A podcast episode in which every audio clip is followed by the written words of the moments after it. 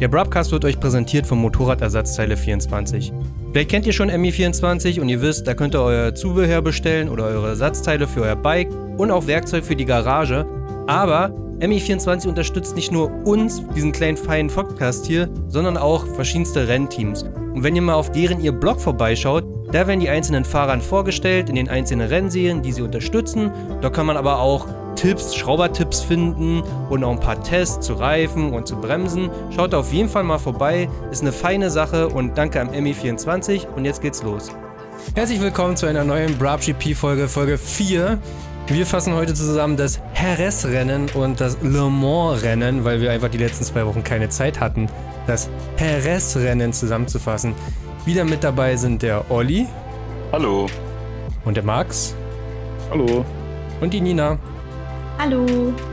Zwei Wochen ist schon her, das Restrennen. Wir fassen es, glaube ich, nur mal kurz zusammen, weil wir können uns auch kaum noch daran erinnern. Moto 3. Moto 3 war ein sehr sehenswertes äh, Rennen. Das kann man sich ja immer noch nachgucken, falls ihr irgendwie so einen Saisonpass habt.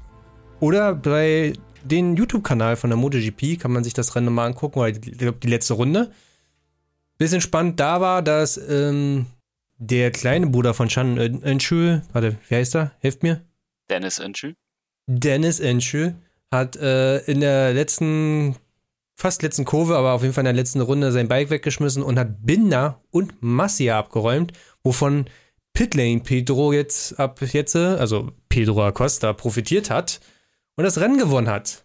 Und ist dadurch mit einem Punktevorsprung von 51 Punkten nach Le Mans gekommen. Also er hätte nicht nach Le Mans fahren müssen, um weiter in Führung zu bleiben.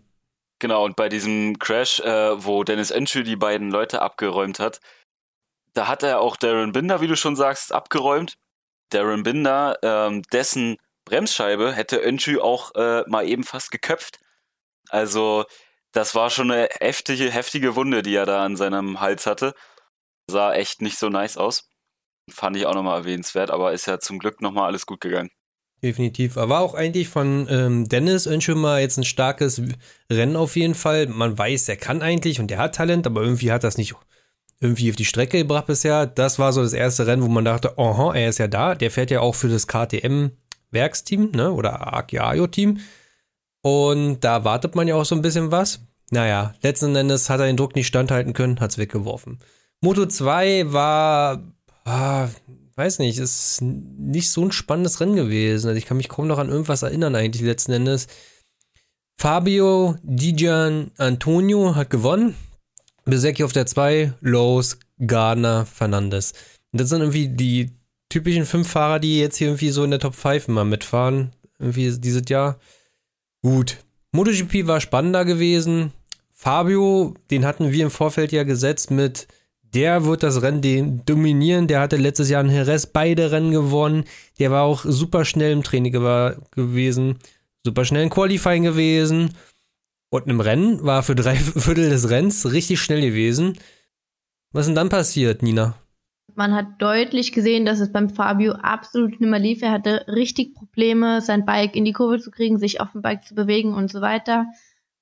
Es war schon als Zuschauer ersichtlich, dass es nicht am Motorrad liegt und im Nachhinein wurde es auch aufgelöst, er hatte richtig heftige Armpump-Probleme. Armpump ist ja generell ein großes Thema in der äh, Motorrad-Weltmeisterschaft, genauso im Motocross und so weiter. Hm, viele Fahrer lassen sich eben gerade operieren, so jetzt auch der Fabio. In dem Fall beim Rennen ist er sogar so stark zurückgefallen, dass er am Ende auf Platz 13 ins Ziel ist, obwohl er vorher wirklich, es war, es hat nach einem klaren, glasklaren Sieg ausgesehen, er hat wirklich dominiert und es hat mir dann echt leid getan, weil das einfach was ist, da, da kann man noch so viel trainieren und so weiter.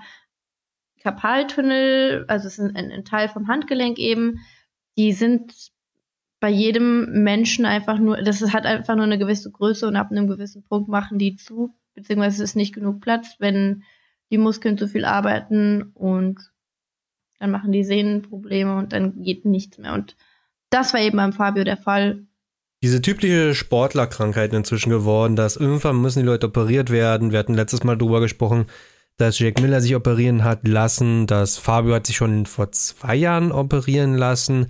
Das ist auch sowas, was man oft sieht, wenn die Rookies aufsteigen, die MotoGP, dass die gar nicht gewohnt sind, äh, da so mit dem Bike zu kämpfen. Ist auch der Eingriff ist ja immer relativ klein und deswegen ist dann auch zwei Wochen später nach der Operation auch eigentlich komplett möglich, ein Rennen zu fahren. Ja, das ist ein bisschen bitter gewesen, auf jeden Fall für Fabio. War auch ein bisschen gefährlich gewesen, weil ich glaube, äh, so wie er sein Rennen noch beendet hat, war es auch wirklich allerletzte Eisenbahn. Also noch eine Runde mehr wäre da auf jeden Fall nicht gegangen. Und die anderen sind auch sehr schnell vorbeigefahren, beziehungsweise du rechnest auch nicht so richtig damit, dass jemand so langsam fährt. Profitiert davon hat einen ganzen großen, großen und ganzen Jack Miller. Jack Miller hat sein erstes Rennen in dieser Saison gewonnen. Hey. Er ist zurück. Am Anfang der Saison ja äh, ausgerufen für, als unser WM-Kandidat. War es dann die ersten drei Rennen eher so, jetzt muss er aber mal. Also irgendwie war man da, glaube ich, doch zu äh, optimistisch. Aber er hat es ja im Prinzip auf die Strecke bringen können und hat das Rennen gewonnen. Pecco, Pecco Bagnaia, Platz 2 und damit gab es einen Doppelsieg quasi, oder nicht einen Doppelsieg, sondern wie soll man sagen? Ja, wie quasi eine Doppel, Doppelpodium, Doppelführung für Ducati, ja. Ja, Doppelführung für Ducati, also das Podium war rot gewesen.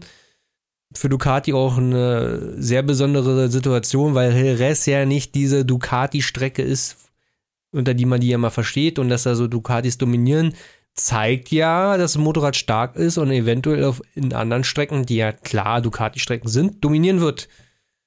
Das wird ja aber alles noch kommen. Wer war denn Platz 3 gewesen eigentlich? Platz 3 war Morbidelli und äh, oh. also Franco Morbidelli. Und das war echt schön auch mal wieder zu sehen, dass der, der ja einen echt schwierigen Saisonstart hatte und nicht so die besten Ergebnisse geliefert hatte, dafür, dass er, glaube ich, Vize-Weltmeister sogar geworden ist, ne? Letzte Saison. Mhm. Hätte man eigentlich mehr erwartet, aber in Reres hat er dann endlich mal ja, einen zweiten, dritten Platz eingefahren und äh, ja, das war schön zu sehen. Gut, das war Jerez. Das, was wir uns noch erinnern können. Le Mans ist zwei Tage her, beziehungsweise da sind die Erinnerungen noch frisch. Le Mans ist äh, der Grand Prix von Frankreich. Besonders da ist natürlich, dass Fabio und äh, Sarko ja Franzosen sind. Für die ist es das Heimrennen, für die ist er natürlich auch ein bisschen die Ehre im Spiel, diese Rennen zu gewinnen. Normalerweise vor heimischem Publikum. Corona und so, ne, ist schon klar, gibt's dieses Jahr nicht. Aber trotzdem, destotrotz ist das wichtig, dass die natürlich dann ein gutes Rennen abschließen. Jetzt hat sich aber auch relativ frühzeitig abgezeichnet, dass das ganze Wochenende irgendwie regnen wird. Jetzt kam das natürlich auch zu vielen Stürzen. Ich glaube, 114 sind es insgesamt gewesen, 114 Stürze durch alle Klassen über das ganze Wochenende. Warum gab es so viele Stürze in Le Mans? Ah, naja, gut, hauptsächlich natürlich geschuldet wegen dem Wetter. Im Regen kann man das natürlich nicht ganz so gut einschätzen und vor allem, weil halt auch es immer so extrem wechselhaft war. Also mal hat es geregnet, dann hat wieder die Sonne geschienen und so weiter. Also es ist halt wie bei uns auch das Wetter hier in Frankreich ist ja nicht so weit weg. Ja, deswegen ist das halt schwierig, wenn man an die Grenzen geht, das perfekt einzuschätzen, vermute ich mal. Die Strecke ist halt jedes Jahr so. Also es gab die letzten fünf Jahre immer um die 100 Stürze auf alle Klassen verteilt übers Wochenende. Und das ist schon echt eine Menge. Äh, Le Mans ist außerdem eine sehr rutschige Strecke im Nassen. Also für die für alle Klassen ist es total gefährlich, dort zu fahren, weil der Asphalt extrem wenig Grip hat. Man hat es auch im Rennen teilweise gesehen, wie extrem schnell oder auch in den Trainings, wie extrem schnell die Fahrer da weggerutscht sind. Und das hat dann auch ab einem gewissen Punkt nicht wirklich was mit dem Können zu tun, weil das sind ja alles Profis. Außerdem ein Problem sind die Reifen. Vor allen Dingen in der Moto2 mit den Dunlop-Reifen gibt es einige Probleme, dass die Reifen einfach zu hart sind und es einfach wie vorhin eben schon gesagt, so kalt da ist in Frankreich um die Jahreszeit, dass es nochmal gröbere Probleme gibt. Ja, sie überlegen ja, dass sie jetzt sogar äh, Frankreich so ein bisschen umpositionieren äh, im Kalender, letzten Endes, dass es später oder mehr im Sommer stattfinden wird. Auch ich glaube, Assen ist aber auch mal so ein Thema mit Regen. Da gab es ja sogar bei der World Superbike schon äh, Wochenende, wo es geschneit hatte. Da saßen in der Box und es hat einfach geschneit in Assen nochmal. Ja, äh, ist halt nicht wie Portugal oder Spanien, wo man sagen kann, wunderbar, März 15 bis 20 Grad schon da. Genau, deswegen gab es viele Stürze, aber kaum Verletzungen, ne? also großartige Sachen sind nicht passiert. Das sind diese klassischen Nassrutscher einfach übers Vorderrad. Viele in denselben Kurven. Ja, ich würde sagen, da es gab zwei Leuten, denen es so ein bisschen drei. Drei Leuten, denen so ein bisschen das auch in die Karten gespielt hat, dass es geregnet hat, die verrufen sind teilweise als gute Regenfahrer. Wer hat denn den Ruf weg in der MotoGP, der Regenfahrer schlechthin zu sein? Äh, das ist Danilo Petrucci, der jetzt seit diesem Jahr im KTM Tektor Team fährt. Aufgrund halt seiner, seines Körperbaus, weil er halt recht groß ist, kommt er halt besser im Regen halt mit dem Knie auf, auf dem Boden und hat halt einfach vereinfachtere Bedingungen als halt im Trocknen, dadurch, dass er 20 Kilo schwerer ist als zum Beispiel ein Brad Binder oder sowas, muss er halt im Trocknen viel mehr Gewicht runterbremsen. Das heißt wiederum, dass der Vorderreifen mehr belastet wird. Das Ganze ist halt im Regen ein bisschen entspannter. Deshalb kann er da dann immer seinen, seinen Vorteil quasi ausspielen.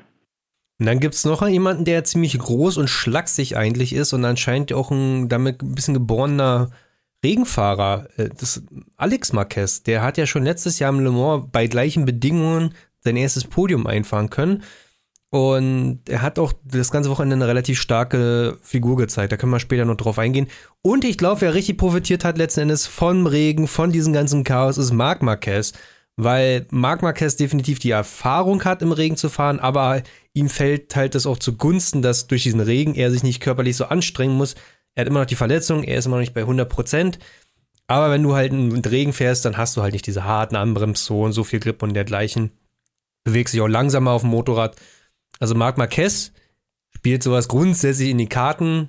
Wie dann wirklich im Rennen war, können wir ja später darauf eingehen. Qualifying.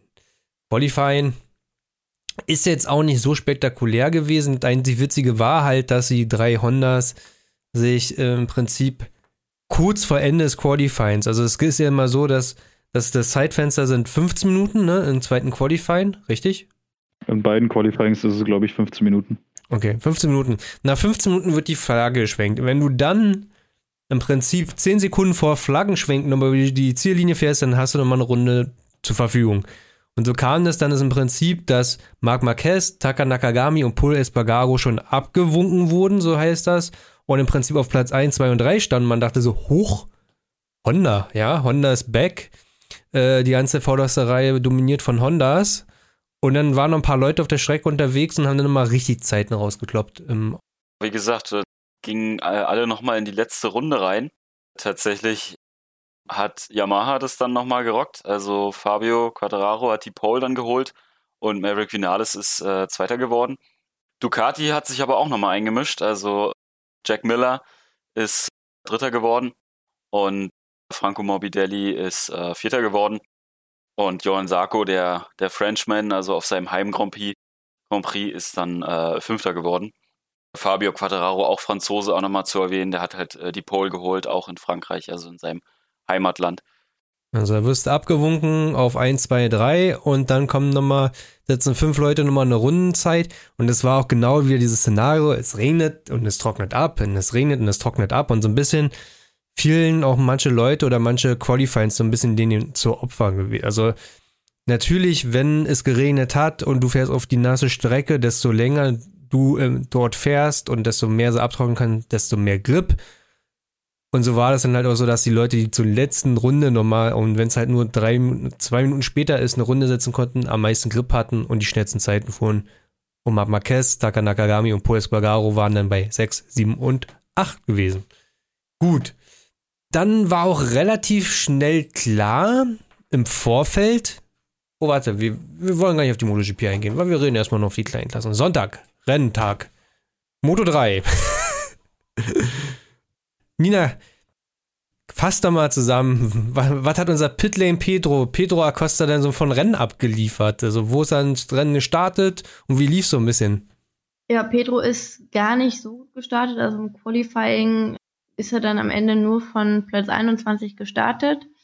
Aber ist kein Problem, oder? Ist also Pitlane Petro startet aus der Box und gewinnt immer noch Rennen. Deswegen kein Problem, wenn der von der 21 startet, oder? Ja, der hat sich auch echt geil vorgekämpft bis auf sechs, bis es dann aber wieder zum Sturz kam, was halt relativ blöd war. Es war zwar nur ein kleiner Regenwegrutscher, sodass er eben weiterfahren konnte, zu seinem Glück. Er hat sich dann eben von ziemlich hinten nochmal nach vorne gekämpft, ein zweites Mal und ist am Ende Achter geworden, was wirklich beeindruckend ist. Also der Aki Ayo hat heuer ein richtig geiles äh, Team zusammengestellt. Ja, man muss sich das auch mal vorstellen. Also du siehst den Pedro Acosta vor dir stürzen, fährst dann weiter deine Runden und einige Runden später kommt der Typ, der sich vor dir gemault hat, überholt dich einfach nochmal. Also der Typ ist wirklich krank. Es war sowieso so ein eigenartiges Rennen. Wenn, wenn du denkst, Pedro Acosta fährt natürlich da die krassesten Zeiten. Ist er Tatsache nicht gewesen. Ganz vorne wurden die besten Zeiten gefahren. Das war gewesen äh, Philipp Salasch, der, der Tscheche. Und, ähm, oh, warte, Jungs. Jetzt muss ich mich durchklicken hier so ein bisschen. Wer hat denn, wer war denn der Zweite, mit dem er sich gebettelt hat die ganze Zeit? So gut sind wir vorbereitet. Sergio Garcia? Ja, Sergio Garcia, auch ein Rookie, hat sich im Prinzip mit Philipp Salas schon hin und her gebettelt und die haben irgendwie unter sich zusammen da irgendwie die krassesten Zeiten zusammengefahren. Also der Abstand nach vorne wurde immer krasser und die da hinten haben gar nicht gemerkt, wie viel eigentlich gehen würde. Und irgendwie Ricardo Rossi kam dann, glaube ich, mit ah, fünf Sekunden Rückstand dann über den Zielstrich gefahren. Und Sergio Garcia äh, fährt ja Gasgas, ne? Kommt, glaube ich, äh, auch nicht so oft vor, dass sie so weit vorne sind, ne? Mm, immer öfter. Der, es gibt noch den äh, Rodrigo, Rodrigo, und der fährt auch auf der Gasgas. Und den sieht man eigentlich normalerweise weiter vorne. Wenn er das Ding nicht wegschmeißt, ne, natürlich. Mm, genau. Wir können ja mal gucken, weil die WM-Tabelle ist so komisch. Also so kam es, dass Pedro Acosta auf Platz 8, glaube ich, ins Ziel gefahren ist letzten Endes und hat immer noch einen Vorsprung von Junge, Alter. Warte, wie, wie viele Rennen haben wir gefahren? Vier? Fünf? Fünf? Irgendwie so würde ich auch. Äh, fünf. Das war jetzt das fünfte Rennen, ja. Also Pedro Acosta nach fünf Rennen 103 Punkte. Get that. Und dann kommt aber auch schon ganz knapp auf den Fersen ist Sergio Garcias mit 49 Punkten. Das heißt, Pedro Acosta könnte zwei Runden einfach, äh, zwei Rennen einfach Urlaub machen, kommt dann immer noch nach drei, zwei Runden, zwei Rennen wieder als WM-Führender. Ist schon ziemlich absurd. Das in der Moto 3. Boy, ich weiß nicht, wo der noch hin will eigentlich. Also, das wird noch ein interessantes Jahr werden. So, die Frage, äh, äh wäre es möglich, dass ein Pedro Acosta, der ja so gut ist, direkt aufsteigt in die Moto 2? Du meinst wie Jack Miller? Oder wie Jack Miller in, direkt in die MotoGP etwa. Aber oh, das wäre schon heftig. Mit 16 Jahren in die MotoGP. Boah. Sieb ja, ich glaube, er wäre 17. Ja gut, dann wäre er 17. Na dann, na dann ist er alt genug. Na ja, dann. Was sagt denn das Reglement nochmal? Ich weiß es gar nicht. Gibt es da ein Reglement, dass man 18 sein muss? Es gibt Altersbegrenzung. Es gibt Altersbegrenzung, aber ich weiß es nicht, welches Alters genau. Es kommt auf die Klasse drauf an. Ich glaube, Ika war einer der jüngsten, der aufgestiegen ist mit 18 Jahren. Das Einstiegsalter ist pro Klasse festgelegt und lautet wie folgt. Moto 3 16 Jahre, Moto 2 ebenfalls 16 Jahre und MotoGP tatsächlich 18 Jahre. Also ganz äh, wäre es noch nicht möglich, aber gut, dann fährt er halt eine Saison Moto 2, reißt da halt alles ab und so und dann macht er danach halt MotoGP. Parken den nochmal da ab in der Moto 2 und dann kann er sich noch ein bisschen ausleben, bevor der Ernst des Lebens kommt mit der MotoGP. Ah, genau. Mann, Mann, Mann dass er auch noch so aussieht halt. Ne? Nicht nur, dass er jung ist, er sieht auch noch so jung aus. Wie aussieht, 16 sieht er ja nicht aus. Oh, okay, gut. Also, dann gab es ja noch das Moto 2 Rennen. Moto 2 Rennen war, ja, die üblichen fünf Verdächtigen und zwei davon eben nicht. Raul Fernandes, der Rookie auf der KTM, Platz 1. Danach kommt Remy Gardner auf der KTM, Platz 2. Und Pesecki ist zurück, dann kam Tobo Anu, äh, Tobolin. Gott. Gesundheit. Tongue Twister. Ähm, soll ich den richtigen Namen vergessen, seitdem ich mir jetzt Tony Tobolin. Tony Arbolino, Tony Arbolino. Ich, heißt er. Tony Arbolino für das Intac äh, GP-Team, ne? Das deutsche Team.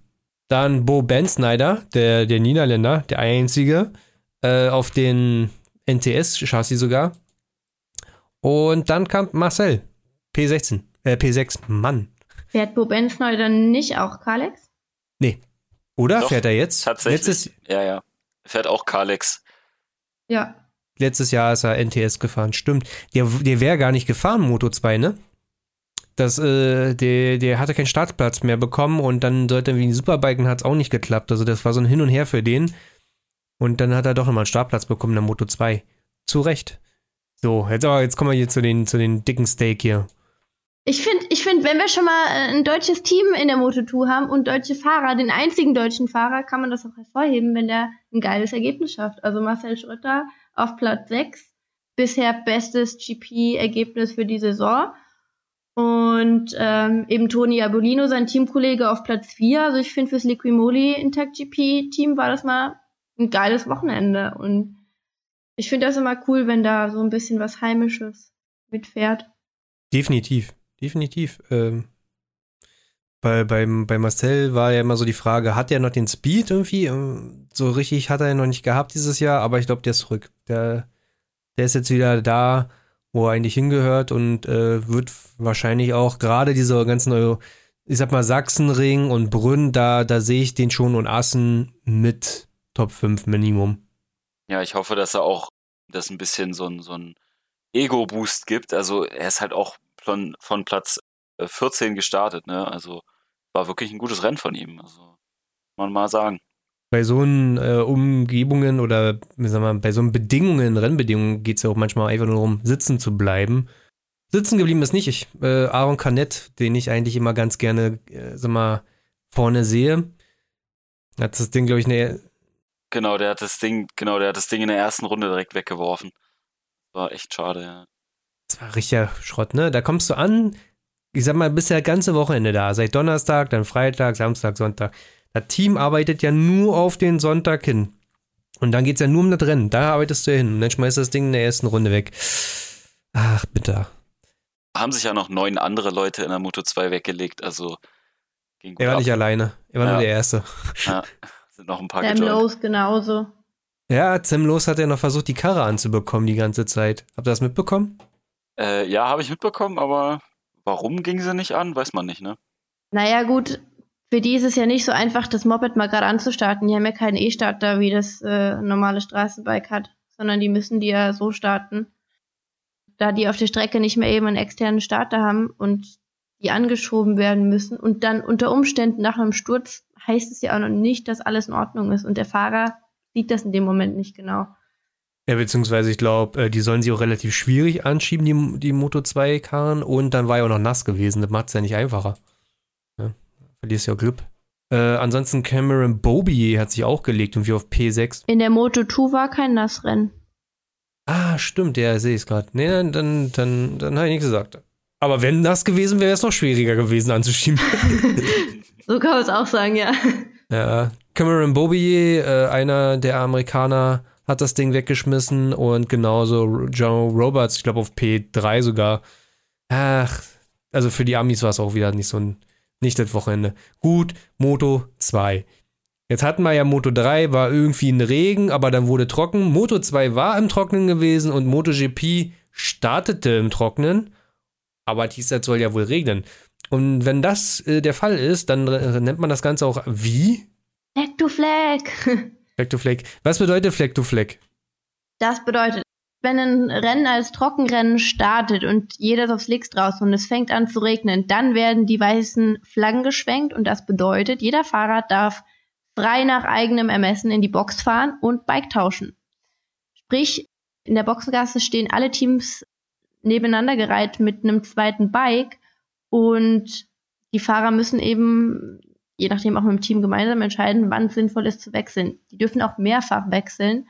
Und es ist auch nicht Pflicht, dass sie dann wirklich äh, Reifen wechseln. Das heißt, die dürfen auch von Regen auf Regen wechseln und so weiter. Das ist ein bisschen crazy, wie es dann teilweise zugeht. Hauptpunkt jedenfalls war, weiße Flagge kam, alle Ja, fahren noch eine Runde. Okay, wir, wollten einfach, wir, wir wollten nur mal kurz Fleck to Fleck erklären. sorry. Aber ich glaube auch, der, der Fleck to Fleck gibt es relativ selten. Und wenn es Fleck to Fleck Rennen Gab gab, schon ewig nicht mehr. Ja, Jahre. drei Jahre oder so, ja. Aber wenn es sowas gab, dann hat immer einer von auch immer hart profitiert und das Marc Marquez, der einfach, was Strategie anbelangt oder das ganze Team, immer richtig gut aufgestellt war. Die wussten immer, wann der richtige Zeitpunkt ist zum Reinfahren und zum Wechseln und der Wechsel selbst ist schnell getan und er gewöhnt sich auch schnell an. Weil in dem Fall wechselt man natürlich von trocken auf Regenreifen, aber auch das ganze Bike wird ja dementsprechend angepasst. Das heißt, ja, das Fahrwerk ist ja ein anderes, ne? Ein Regenfahrwerk, also ein bisschen weicher und dergleichen. Ja, das war jetzt erstmal so der, der, der, die Grundvoraussetzung dieses Rennens. So, wir haben ja schon gesagt, wie die Startaufstellung war. Also im Prinzip starteten von vorne äh, Fabio, Vinales und Miller von der ersten Reihe. Und da Morbidelli, Sarko, Marquez. So, ich glaube, den Start gab es jetzt nichts Erwähnenswertes, sind alle diesmal gut weggekommen, Tatsache.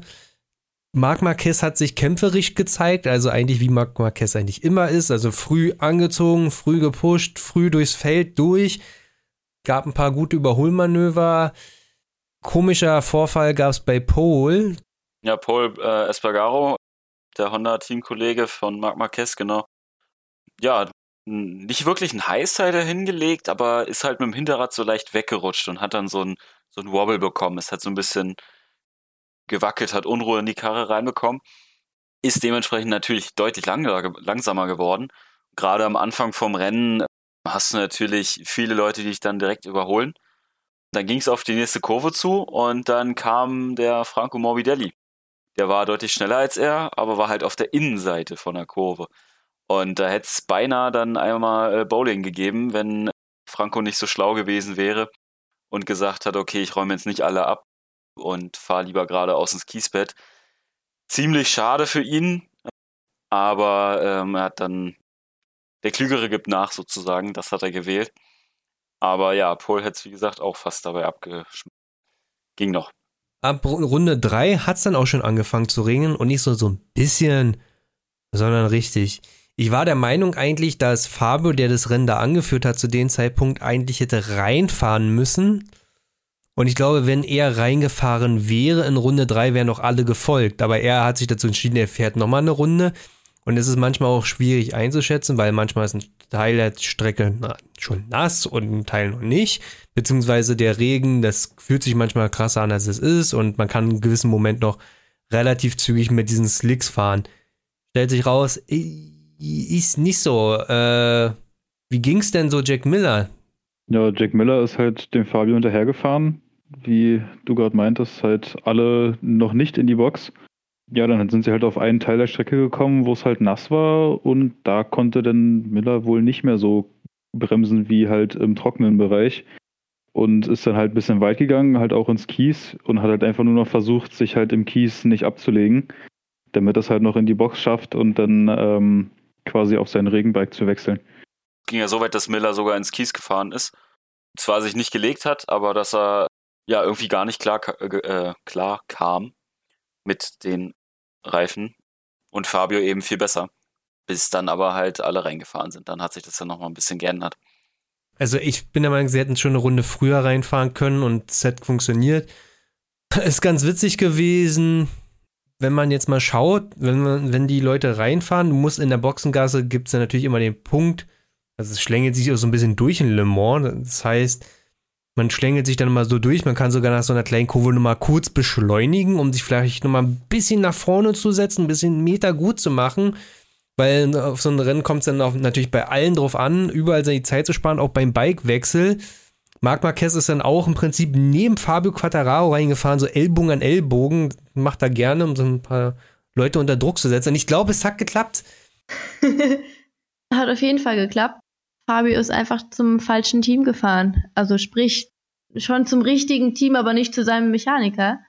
Und stand einfach vor der falschen Box, gab dann sogar eine Strafe dafür. Cool war, dass die Mechaniker das Bike halt trotzdem entgegengenommen haben und trotzdem reingefahren haben, logisch. Und er ist dann rübergerannt zu seinem Bike und dann weitergefahren. Also er musste dann sogar noch eine Longlap dafür machen, dass er zum falschen Platz gefahren ist. Und Marc hat davon richtig profitiert. Marc trainiert sowas immer und man kennt auch die Szenen und bei Instagram sieht man das mal, der springt von einem Bike aufs andere, also der, der, der steigt nicht ab und läuft rüber, sondern der springt halt einfach so rüber. Das kann er relativ schnell und gut machen. Und bei Fabio war es halt einfach so, der ist bei Vinales in die Garage rangefahren und es gibt sogar richtig markierte Stellen auf dem Boden, wo die anhalten müssen. Hat ihn so ein bisschen Zeit gekostet. Es gab auch bei, im Fernsehen nur diese Ansicht im Prinzip, wo sie die Box immer so runterfilmen. Im Hintergrund ist die ganze Streckenabsperrung schon durch die Gegend geweht worden. Äh, Jack Miller meinte dann noch im Nachgang, so er hatte gedacht, das Rennen wird deswegen abgebrochen, weil die Box dann zugeweht wurde. So war es nicht. Einer hat es nicht in die Box geschafft, der ist vorher gestürzt. Joamir, komische Situation. Aber der Rins hat es reingeschafft, ist auch relativ weit vorne gelandet, im Prinzip, als er wieder rausgefahren ist. Also der Wechsel bei Rins war relativ schnell. Wie lief es denn denn für Rins? Also im Prinzip ganz schneller Wechsel, sich vorgearbeitet für Suzuki, relativ schon weit vorne im Feld. Le Mans letztes Jahr äh, hat er mit um den Sieg mitgekämpft. Ja? Also wie lief es für Alex Rins im Suzuki-Team? Scheiße lief's. Einfach nicht gut, ja. Hat das Ding weggeworfen in der 15. Runde. Ich weiß jetzt nicht mehr genau, wie lange das nach dem Wechsel war. Nee, nee, nicht in der 15. Runde. In, in der. Sofort. Sofort. Sofort. Hat er es direkt in der ersten Runde Sofort. weggeworfen. Sofort. Ja, Nicht mal in der Runde. In der Äh, Meine ich, ja, Boxenausfahrt. meine ich ja bei der Boxenausfahrt, also erste Runde. Oh Mann, ja. Ja, ich weiß auch nicht. Alex Rins ist irgendwie nicht so, nicht so äh, konzentriert, habe ich das Gefühl. Der wirft das Ding ständig weg. Ist echt schade für ihn. Ja. Naja, gut, das war aber nicht Fahrerschuld. Das war einfach so BAM weg. Völlig 0,0 Grip. Der, mir hat er richtig leid getan. ja. Ja. Aber trotzdem, also es ist ja nicht das einzige Rennen, wo er die Karre wegschmeißt, ne? Also gut, dann war es jetzt vielleicht diesmal Pech, Mhm. ja. Kann durchaus sein, ja. Ja, oder auch einfach vielleicht der Druck im Prinzip natürlich, äh, du musst dich ja beweisen gegen deinen Teamkollegen. Und da an der Stelle Joe Amir macht halt einfach eine bessere Figur inzwischen und vielleicht ist es doch einfach der Druck, da auch mal wieder abzuliefern zu müssen. Oder halt auch einfach dieser Wechsel von trocken auf nass. Naja, bitter. Ansonsten, äh, wo wir noch beim Thema Fleck to Fleck sind, gibt's natürlich immer einen Haufen Stress und die Leute wollen natürlich so schnell wie möglich und jede Millisekunde auskosten. Und Ducati dachte sich dann, äh, ja, wir fahren einfach mal mit bisschen zu viel in die Boxengasse rein und holen uns äh, ein teures Blitzerfoto. Da sind äh, Jack Miller und der äh, Pecco Bagnaia, die beide Ducati Werksteam fahren, einfach mal mit, also ähm, bei Pecco weiß ich nicht, wie schnell er gefahren ist, aber Miller ist auf jeden Fall um die, ich glaube, 75 gefahren bei Mhm. äh, 60 Erlaubten in der Boxengasse, was natürlich viel zu viel ist. Gerade in der Situation achten die natürlich extremst darauf, dass da keiner irgendwie einen Vorteil hat. Und ja, dann haben sie auch die Strafe dafür bekommen. Die mussten dann beide eine Double Long Lap Penalty fahren. Also mussten beide die äh, lange äh, Kurve fahren. Ja, das ist halt auch dieser Stress, ne? Also Miller kämpft mit Fabio um Platz 1. Geht dann weit, geht durch den Kies, ne? Da verlierst du ja. Auf einmal fahren Leute an dir vorbei. Okay. Und dann fährst du diese Boxeneinfahrt rein, die sich auch so ein bisschen schlängelt. Das heißt, du kannst ja irgendwo nochmal kurz beschleunigen und stark bremsen, holst einen bestimmten äh, 0,01 Sekunden raus und ja, und er hat dann im Prinzip beschleunigt, gebremst und hat es dann nicht auf den Strich auf 60 geschafft. Wir dachten im ersten Moment so, hä, der ist durch die Box halt gefahren zu schnell. Die haben ja diesen Pit-Limit da, das hört man immer, diese weil die fahren dann wie so ein Tempomat mit 60 da so durch. Wir dachten, hä, wie kann man denn so schnell da bitte fahren? Aber man kann halt so schnell reinfahren. Und das war, glaube ich, das Problem gewesen. Oder das war das Problem gewesen für beide Ducati-Piloten. Ich habe mich auch gefragt, äh, ob Miller es direkt gemerkt hat, weil wo er in die Box reinfährt, siehst du direkt danach, dass er äh, so irgendwie so Handzeichen macht irgendwie.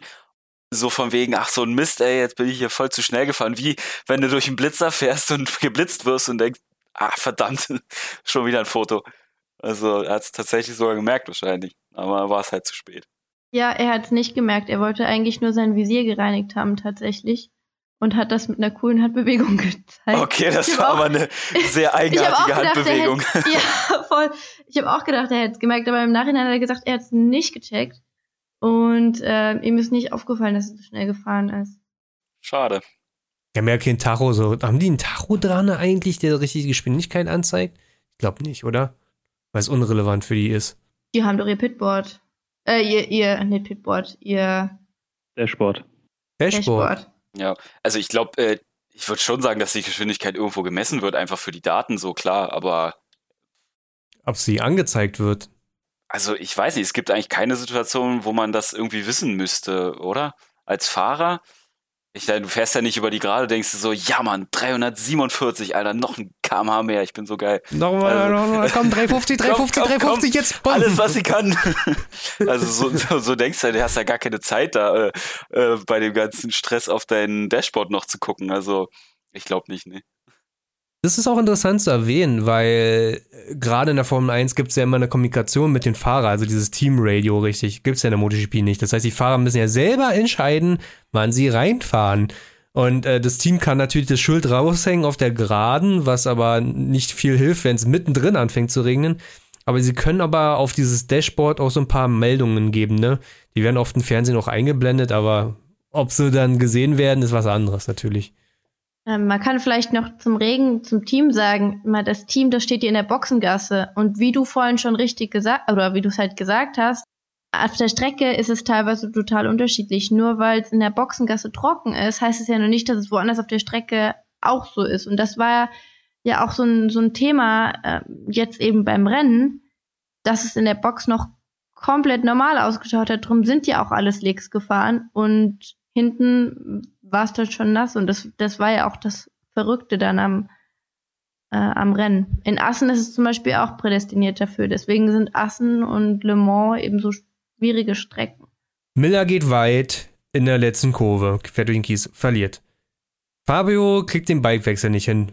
Rins schmeißt das Ding weg in der Ausfahrt und wer profitiert natürlich davon? Marc Marquez, richtig? Macht der Sinn? Der ist ja, der hat ja die Erfahrung, langjähriger Fahrer, siebenfacher Weltmeister. Regenrennen waren für die nie ein Problem gewesen, Fleck to Fleck auch nicht. Wie lief's für Marc? Ja, Marc hat ähm, mal wieder einige Runden nach seinem Sturz auf Platz 1 verbringen können. Und hat sich dann aber, boah, ich weiß gar nicht, drei, vier Runden nach diesem Bikewechsel, was auch fünf Runden gewesen sein, ähm, in der letzten Kurve dann geschmissen, ist übers Vorderrad weggerutscht, äh, hat die Karre aber irgendwie nochmal anbekommen, also ist dann noch weitergefahren aber ich glaube, er ist dann nochmal ein zweites Mal gestürzt, dann, ne? Mhm. DNF-Rennen, also nicht beendet. Genau, es gab zwei Stürze letzten Endes bei, bei Marc. Warte, ich gucke mal nach, wann das war letzten Endes. Es war, hier werden nur die Kurven angezeigt. Aber er war, er hatte Führungskilometer gesammelt. Ne? Marc ist in Führung gestürzt. Und das war halt auch so das Traurige, weil der richtig gut dabei war vom Prinzip her. Aber Pol hatte ja auch exakt den, den gleichen Sturz. Ich, also es ist nur so ein persönliches Ding. Die Honda-Fahrer sagen ja eher, oder generell die Fahrer sagen ja nicht unbedingt, dass es auch am Bike lag, aber ich glaube, dass es da schon auch motorradmäßig ordentliche Probleme gibt, dass die so ähnlich stürzen, so viele Probleme haben und ab einem gewissen Punkt bringt einfach auch das Fahrerkönnen nichts mehr. Das hat ja auch jeder andere Honda-Pilot halt immer gesagt, dass die Honda Probleme hat, halt mit einem mit Grip auf dem Vorderrad, beziehungsweise halt mit einem Gefühl. Das hat ein Kel Crutchlow gesagt, das hat ein Nakagami gesagt, das sagt ein Alex Marquez, das sagt auch jetzt ein Pol. Bloß der Einzige, der damit eigentlich immer klarkam, war halt Marc Marquez. Aber jetzt dieses Mal bei den Bedingungen hat es halt auch ihn dann mehrfach umgehauen. Ja, wir hatten ja noch den Crash gesehen. Jetzt, jetzt fällt es mir wieder ein. Das war die allerletzte Kurve, die ja unglaublich langsam ist, in der aber schon viele Moto3-Piloten in der, im Rennen Highsider bekommen hatten. Und selbst Marc, äh, du, du fährst in so eine Art, so eine Doppelkurve. Ja, so, so zwei so eine Rechtskurven. Teilweise fahren sie dann nochmal kurz ein Stück, im Prinzip ziehen sie Karre gerade oder fahren so ein bisschen auf, auf den Körb lang. Und Marc, obwohl die Gasstellung dieselbe ist, fährt einfach durch und die Karre rutscht weg. Und du hörst nicht mal, dass er Gas gegeben hat. Also dieses, er hält einfach das Gas die ganze Zeit äh, wupp, weg. So eigenartig gewesen. Und irgendwie hat es da kein gelegt, keiner hatte da irgendwie einen heiklen Moment. Das war schon eigenartig. Ja, und er war auch echt sauer über den zweiten Sturz. Da hat geschrieben, also der erste kann passieren, hat er äh, gesagt. Aber der zweite, das äh, hätte dann echt nicht sein müssen, dass er es dann nochmal übertrieben hat. Aber es ist halt auch ein Marc Marquez, ne? Also er, er versucht halt wirklich alles, ne? Und sein Kopf ist dann halt einfach aus, ne? Manchmal ist das auch dann zu viel. Kleiner Fun Fact eigentlich zum MotoGP oder generell dazu. Die Garstellung sagt hier jetzt nicht unbedingt was aus, weil bei denen ist ja das Coole, die können ja die Traktionskontrolle und sowas alles genau regeln, wie sie es brauchen. So nah wie die am Limit fahren kann und, und so mit den Regenbedingungen, mit den Reifen und so weiter, kann es sogar sein, dass die von der einen auf die andere Runde in der Kurve quasi genau das gleiche machen, die gleiche Linie fahren und alles und beim einmal funktioniert es beim anderen nicht, weil das einfach schon alles so knapp dran ist. Und das ist einfach total krass, finde ich, zu sehen und das beeindruckt mich immer wieder. Also irgendwie pro Kurve im Prinzip ein anderes Mapping, was Motorbremse und Traktionskontrolle angeht.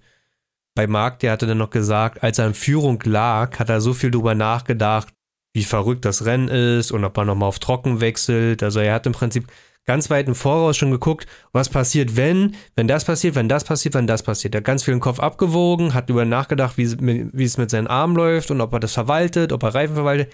Der war im Kopf so beschäftigt, hat er gesagt, dass er da einfach nicht, dass er den Fokus verloren hat, zu beachten, wie sich die Strecke verhält und ist deswegen das erste Mal gestürzt. Und das zweite Mal war dann einfach oder war es der zweite Sturz? Ich weiß nicht. Einer der Stürze hat er eher so erklärt, dass er einfach im Kopf komplett woanders war. Ja.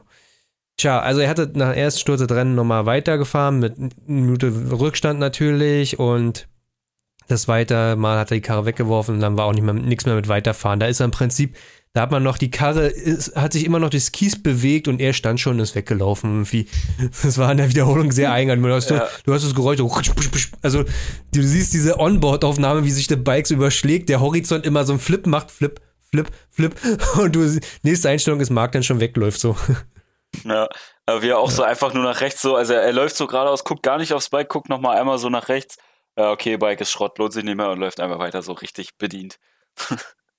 Ja, das ist, das sind immer so Momente, wo mir irgendwie die Fahrer voll leid tun. Vielleicht ist es so ein, ein Frauending, ich weiß auch nicht. Nö, auch ein Rins tut mir leid, wenn er das so also so richtig dumm voll. wegwirft, das Ding. Also. Da hat der Max sich wieder so schön vorgearbeitet und dann Chuck weggehauen. Oh. Gut, Olli. Jetzt will man ja sagen, ganz, ganz krude Situation. Also ganz viel Stress im Rennen, das, äh, das Feld zieht sich auseinander vorne ist Fabio, Miller holt langsam auf, aber Miller muss ja nochmal zweimal Longlap Penalty fahren. Nicht nur einmal, sondern zweimal.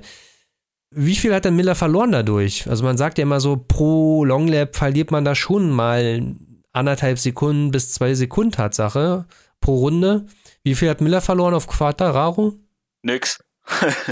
er hat aufgeholt. Er hat sogar aufgeholt, ja. Also das war echt also, wie ein anderes Bike oder anderer andere Klasse. Also was Miller da irgendwie mit den Regenreifen äh, gerissen hat, war Wahnsinn.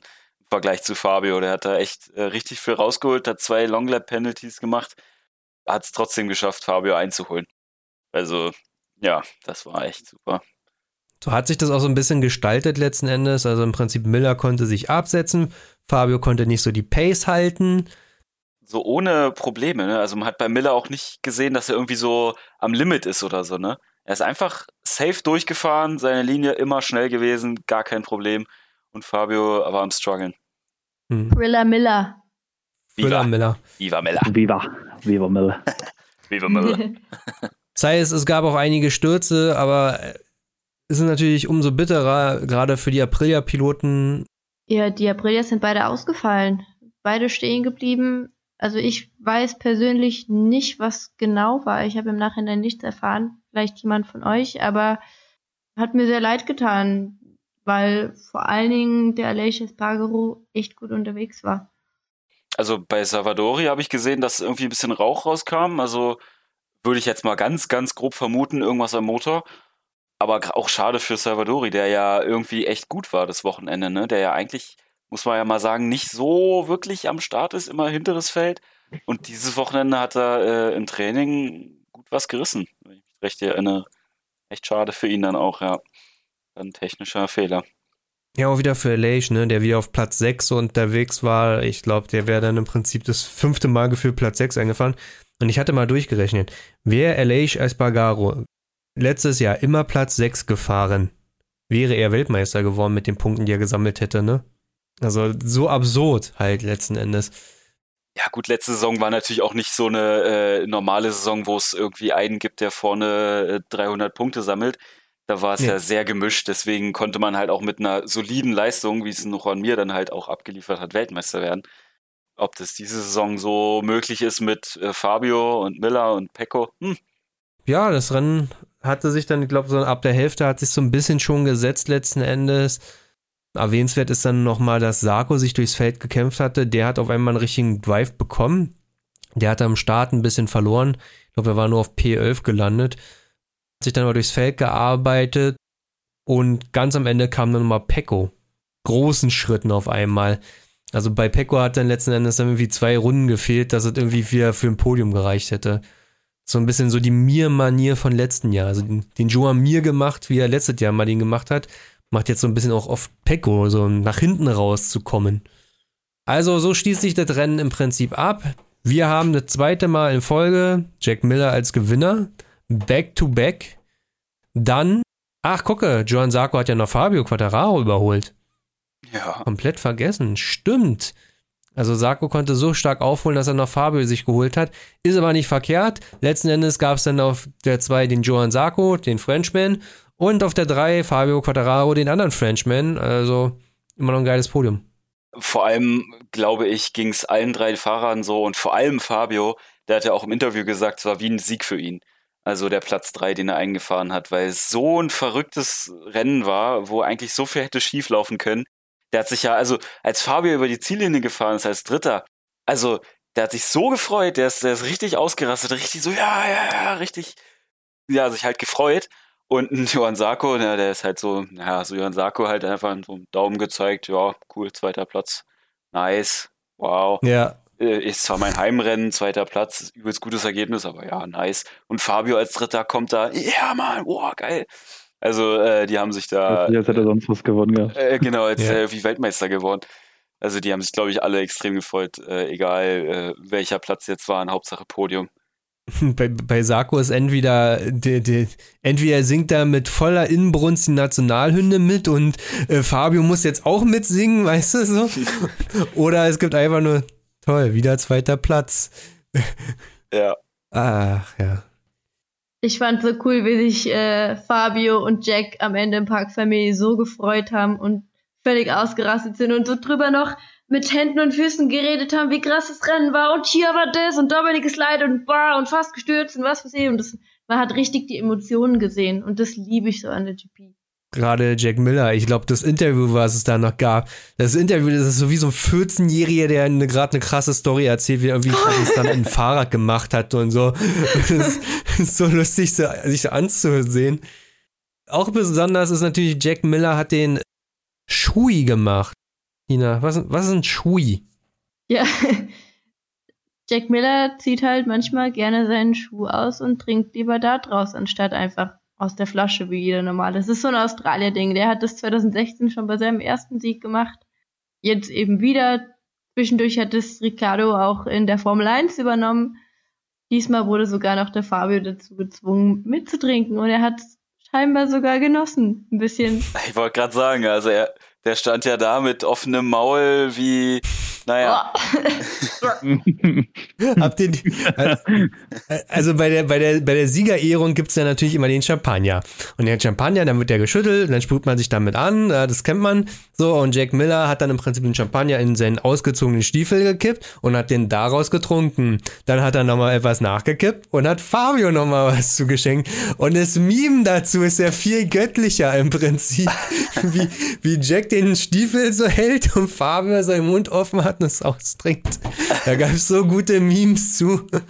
Boah, die kenne ich noch gar nicht. Ja. Müsst ihr mir schicken. Du, äh, generell, also wenn ihr hier so, wenn ihr ja hier mithört, dann seid ihr MotoGP-Fans. Also es gibt zwei gute Meme-Seiten. Das ist einmal Bad MotoGP-Memes und dann gibt's nochmal äh, MotoGP Struggles. Und Viva Miller. Äh, und Ja. Dios mir. Ja. Also Miller der auch. Dios Miller Ors eigentlich. Aber Ja, genau. Warte, ich finde gerade keins, aber die hatten tausend davon in der Story gehabt und alles und ja. ha, ich sehe gerade in der Kamera, jeder schaut zu seine Meme-Seiten an und freut sich mal wieder. ja. Guck mir gerade die nochmal an, alle. Ja. ah, ich habe noch nicht gesehen, ich muss es anschauen. Warte, ich, ich suchte, ich versuchte ja gerade eins rauszusuchen. Bitte, glaub- Link. Also es gab viele Vergleiche zu äh, Personen aus der Erotikbranche. Ja, okay. Super Rennen gewesen. Äh, dafür gucken wir MotoGP, weil das hat, glaube ich, keiner vorhergesehen letzten Endes. wir reden mal noch mal ein bisschen, wer sind unsere Gewinner, wer sind die Verlierer. Hm, soll ich anfangen? Gewinner? Leg los. Pass auf, pass auf, pass auf. Pass auf, Freundchen hier. Mein Gewinner vom Le Mans Rennen ist Alex Marquez. Meiner auch. Verdammt nochmal, das war ja, wir hätten uns ja mal absprechen können. Nee. Gut, also, Ich hab einen anderen. ja, das, ich weiß schon wer. Also, Olli, welcher Platz ist Alex Marquez geworden? Sechster. Sein, äh, glaube ich, bestes Ergebnis, oder? Nee, er hat letztes Jahr Podium ja gefahren. Ja, also diese Saison meine ich. Diese Saison meine ich. Diese Saison. Viele Stürze gehabt, nicht so wirklich gute Rennen. Ist natürlich die Frage, gehört der in die MotoGP? Ja, gehört er. Deswegen. Ich gönn's ihm noch einfach. Das ist einfach so ein herzensguter Mensch, ne? Den, den haftet so ein bisschen natürlich sein Bruder an und alles. Aber der ist ganz anders. Der ist so nett und sympathisch und ist ein guter. Und ist einer von den Personen, die sieht man gerne gewinnen. Wen sieht man auch gerne, äh, gerne gewinnen oder ganz vorne, Nina? Wer ist dein Gewinner? Ja, in dem Fall auf jeden Fall der Danilo Petrucci. Ähm, ja, seit heuer ja KTM-Fahrer. Das Thema hatten wir ja eh schon, dass der so ein super Regenfahrer ist. Und ich finde Platz 5 für ihn mega, mega, mega geil. Also ich vergönne ihm das so. Der hatte noch ein richtiges Speed. Der hat noch richtig gut aufgeholt. Ich meine, klar, der hatte Rückstand und alles, aber hervorragend gefahren. Erster gewesen im Warm-up. Also Petrucci fix Platz 1. Der hat gewonnen, hätte es komplett durchgeregnet, glaube ich. Desto nasser, desto mehr sein Ding. Das hat es ja auch im Warm-up gezeigt. Da, da hat es ja komplett durchgeregnet. War halt einfach der schnellste gewesen. Immer, ne? Alle letzten Jahre, die hat MotoGP sammelt ja mal in so einem Moment und postet jetzt immer so, ah, die letzten Regenrennen der letzten fünf Jahre. Und du siehst immer Petrucci damit fahren. Egal auf welchem Bike. Gut, Max, wer ist dein Gewinner? Oh, schwierig, aber eigentlich ja Jack Miller. Und ja, halt auch so trotz der Strafen und trotz des Rutschers bzw. Verbremsers ganz am Anfang, wo es nass war, ja, super Rennen gefahren. Mit großem Abstand ins Ziel gefahren. Fand ich gut. Hat mir gefallen. Kleiner Gewinner kann man ja nochmal nachfliegen. Wisst ihr, wer Platz 8, gew- äh, Platz 9 geworden ist? Ika Ligona. Auch Tektor. Auch jemand, der gestruggelt hatte, der einen Unfall gehabt hatte Anfang des Jahres und der so langsam seinen Speed wieder bekommt. Aber mein Verlierer, mein Verlierer dieses Rennens ist, fällt mir schwer zu sagen, aber es ist Joan Mir.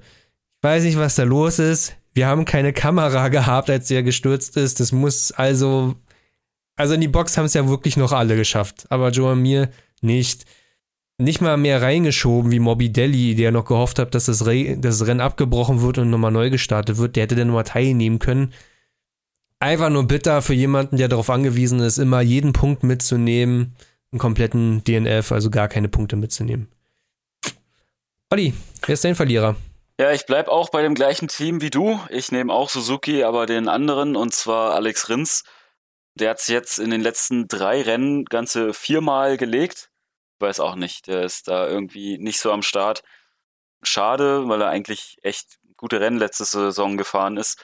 Und da hatte ich auch mir auch viel mehr von ihm erhofft, dass er ähm, nicht unbedingt irgendwie um den Weltmeister äh, kämpft, aber dass er gut auf dem Podium mal ein paar Mal dabei ist. Und das sieht bisher irgendwie nicht so danach aus, leider. Definitiv. Nina, wer ist dein Verlierer? Über Marc haben wir schon so viel gesprochen, oder? Ich mag den Marc einfach so gerne und es hat mir sehr leid getan. Aber dann äh, rede ich einfach ein bisschen über den Aleix, weil der Aleix, das ist auch so ein, so ein. Ah, den wolltest du sagen. Sorry. okay, ich bleib bei Marc, passt schon. Gut, Marc, passt. Finito. Also bei mir ist es nicht nur Aleix, sondern auch Savadori, also halt das Aprilia-Team. Also halt beide mit einem Motorschaden auf der Strecke geblieben sind. Beide komplett unverschuldet. Kann man nichts machen, ist halt mega ärgerlich. Nächstes Rennen ist ja dann in Mugello, Italien. Äh, Predictions. Was meint ihr? Wer wird dominieren? Auf wen müssen wir gucken in zwei Wochen im nächsten Rennen? Das Team in Rot. Rein theoretisch, wenn man so die Strecke sich anguckt. Italien, Ducati, Ducati, italienische Marke, da schon gut, äh, ich glaube, die schnellste Strecke im ganzen Kalender, ne? Also von der Geraden her einfach nur. Also rein theoretisch müsste Ducati dort ganz gut sein. Mal sehen. Pass auf, ich gebe einen heißen Tipp. Ich gebe einen heißen Tipp. Das Rennen wird gewinnen Pecco Bagnaia. Ein Italiener auf einer italienischen Maschine in Italien. Say no more, wird passieren. Und der Papst wird ihn am nächsten Tag äh, zum, keine Ahnung, wie, was macht der Papst mit Leuten, wenn er sie ehrt? Er wird ihnen die Hand geben, der Papst. Auch besser wäre, wenn, wenn Pecco noch Dainese-Kombi fahren würde und AGV-Helm, dann wäre es nochmal italienische Bekleidungshersteller. Definitiv. Ja, und wenn er einen Ohrring hätte. Ja. wenn, er, wenn er Valentino Rossi heißen würde. Aber ey, eigentlich darf man Valentino Rossi gerade. Nee, Misano ist also stark. Okay, hab nichts gesagt. Pecco Bagnaia. Auf Ducati. Nee, ist mein heißer Favorit. Also, äh, Pecco unterstützt man immer so, aber der war, glaube ich, wartet mal, lass mich mal gucken. Letztes Jahr gab es kein Rennen Mugello. 2019, okay. 2019 hat Danilo Petrucci gewonnen. Hm, aber da ist er noch. Auf Ducati. Ich wollte gerade sagen, da ist er noch Ducati gefahren, ne? Auf Ducati, äh. Italiener in Ducati, ja. Äh, Marc Marquez und Dovi auf Platz 3 und Alex Rins auf Platz 4. Und, äh, warte. Der 2019 und Michele Piro auf Platz 7. Der Ducati-Testfahrer ist auf Platz What? 7 gefahren. Das sagt einiges darüber aus, wie gut dieses Motorrad auf der Strecke funktioniert. Nicht, dass ich Michele Piro oder irgendwie dissen will, aber. Boah, ich sehe gerade, also die Qualifying-Runde von Marc Marquez 2019 in Mugello war eine 1,45,519. Max, ich glaube, wir müssen noch ein bisschen MotoGP spielen. Also ich glaube, wir sind bei 1,49 oder so gerade. Ja. 1,48 hast du, glaube ich, eine rausgehauen. Also da sind noch drei Sekunden ja, eine 1,48, 6, 7, 8, 9, irgendwie sowas. Ja. Gut, wir trainieren noch eine Woche und dann sind wir auch da. Welche spielt ihr? Äh, MotoGP 21, das ist das Neueste jetzt. Ah, cool. Ja. Wie ist denn das? Wir hatten letztes Mal darüber gesprochen, dass es bald rauskommen wird und ihr werdet es euch holen. Äh, wie, feiert das? Seid ihr zufrieden damit? Also ich kann nur zu dem Spiel selber was sagen, weil ich die davor nie gespielt habe. Aber das an sich ist ziemlich gut. Also ich habe Ride gespielt, was ja eher so alle Motorräder abdeckt, auch Straßenmotorräder und nicht nur rein Rennsimulation ist. Und äh, wenn man dort einfach das jetzt direkt vergleicht, ist MotoGP deutlich besser, was Realismus angeht und Fahrgefühl und die Steuerung, dass man halt auch mal einen völligen Stoppie hinreißen kann, wenn man zu viel bremst und so. Ja, also mir macht es echt Spaß. Ja, du musst halt gerade halt auf der, auf der Bremse und sowas, musst du halt schon an manchen Stellen halt wirklich dosieren können. Da hast du halt aber auch wieder, wenn du dann in die Box gehst, hast du dann quasi so ein, so ein Setup-Leitfaden wo du quasi so visuell ähm, mit deinem Mechaniker redest. Da werden die dann, also hast du so vorgefertigte Fragen, die der Mechaniker dir stellst und dann beschreibst du quasi, was das Bike macht und dann wird das halt dementsprechend geändert, dass es dann nicht mehr so ist. Und du kannst halt wirklich echt viel machen. Ne? Also das geht halt wirklich über Fahrwerk, Leistung, Bremse, alles. Kannst du alles eigentlich ändern. Äh, und was ich halt auch noch sagen wollte, dass halt die, also jetzt in der, ähm, in der wie soll ich sagen, in dem Skill, den wir jetzt fahren, also Olli und ich, kommen wir schon mit den Zeiten, die wir fahren, recht nah, also, also halt auch realistisch zu den Zeiten, die halt die echten Jungs fahren. Also okay, jetzt hier Marc Marquez, äh, der einfach mal drei Sekunden schneller fährt als wir oder sowas, darüber brauchen wir jetzt nicht reden, aber zum Beispiel Jerez oder sowas, da waren wir also fast dieselben Zeiten, wie die Leute halt wirklich fahren, ne? Das ist halt wirklich gut, wie soll ich sagen, abgestimmt. Hier müsste man in die Motorhall kommen, da haben wir einen Simulator, wo ich draufsetzen könnte und MotoGP spielen. Oh ja, da, da sehe ich mich. Oh je. Denn Freundschaften. ich kann mir gut vorstellen, dass das katastrophal ist für am, am Anfang. Wenn man so mit dem Controller kann man ja doch einfach, das muss man ja gewohnt und dann muss man sich ja auf dem Ding richtig bewegen, ne? Bei dir äh, in der ja, Vor allem, du hast keine Fliehkräfte. Ist das so eins, wo du nach, nach links und rechts kippst? Ja, du kippst also, und dann ohne, ohne Fliehkräfte hängst du dann einfach nach links so runter. So, äh, hallo. Genau, also ich persönlich finde es brutal schwierig. Ich tue mich richtig schwer. Aber es gibt Leute, die kommen damit ziemlich gut klar. Also es ist wahrscheinlich eine Übungs- und eine Geschmacks- und eine, ja, hauptsächlich Gewöhnungssache. Ja, wahrscheinlich kann man sich ja dann, äh, äh ist man ja der Einzige, der da äh, fahren möchte, deswegen kann man sich einen halben Tag darauf setzen. Also von daher gar kein Problem bestimmt, ne? Stehen gar keine Leute an. Im Moment geht's. Nur dann. Also, dann. schaut vorbei in die Motorhall. Sehr wehleidiges Thema, das machen wir aber noch, wenn es Sommer ist. So, Jedenfalls, das steht noch auf der To-Do-List. gut. Hab mich gefreut, Mädels. Dann sprechen wir nach Mugello wieder. Hat mich auch gefreut, Mädel. Bis dann. Bis dann. Ciao, ciao. Mich auch, Mädels. Ciao. Ciao. Ciao.